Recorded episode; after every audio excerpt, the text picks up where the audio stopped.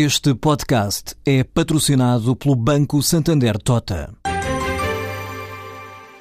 Sabia que a França é o país que mais vinho importa de Portugal? E que os Estados Unidos são o maior importador de calçado do mundo? Ou quais as empresas que importam mais azeite português? No portal Santander Trade, encontra todas as respostas para internacionalizar a sua empresa, desde mercados a procedimentos, redes de contactos e ferramentas para dinamizar a sua atividade exportadora. Descubra mais em santandertrade.com. Santander Tota, um banco para as suas ideias. Hoje apresenta-se o desfecho da 12ª e última avaliação ao Programa de Assistência Económica e Financeira à República Portuguesa. Conjugando isto com o documento de estratégia orçamental, também divulgado há escassos dias, temos agora uma perspectiva daquilo que nos espera daqui para a frente. Falta só anunciar como é que vai ser gerida a dívida pública, o financiamento no próximo ano, mas, eh, enfim, não há grande suspense, a saída sem qualquer programa cautelar parece ser efetivamente a hipótese mais plausível.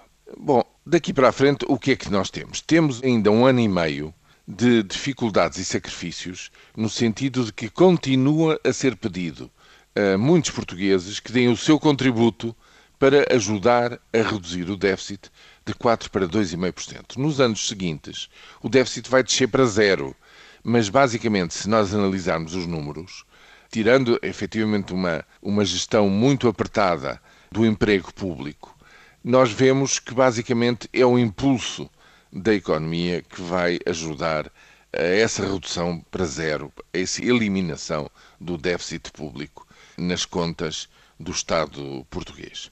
Portanto, este ano e meio, eh, efetivamente, continua a ser um ano durante o qual são pedidas contrapartidas às pessoas para conseguir uma coisa que parece justa, que é aliviar um pouco, particularmente dois grupos aos quais foi pedido um grande sacrifício. Estou-me a referir aos 15% de reformados com mais altas reformas e aos funcionários públicos. A contrapartida, como sabem, como já foi anunciado, é um ligeiríssimo aumento tanto no IVA como na taxa social única. E aqui põe-se um problema. Se a medida é um rebalanceamento e parece ser simplesmente o estritamente necessário para o conseguir, porque é que em escassos dias anteriores se insistiu numa comunicação que objetivamente é, é, errada. A comunicação de que não havia mais cortes, de que não havia mais impostos, de que não, não havia qualquer agravamento. Há, efetivamente há, para o conjunto da população, em benefício de dois grupos sociais que são aliviados. Ora, esta estratégia de comunicação, de dizer só na última e de repente aparecer com surpresas contrárias aos princípios gerais enunciados é um desastre. É um desastre, mantém a desconfiança de que isto continua a não ser tudo, de que há mais coisas escondidas que ainda nos vão cair em cima e, portanto, é um entrave à recuperação, ao reganhar da confiança interna e, hum, digamos, ao reganhar das energias necessárias das quais o país tanto necessita para poder sair desta situação tão difícil. Eu, sinceramente, não percebo qual é a utilidade disto e, sobretudo, qual é a necessidade de fazer uma coisa destas.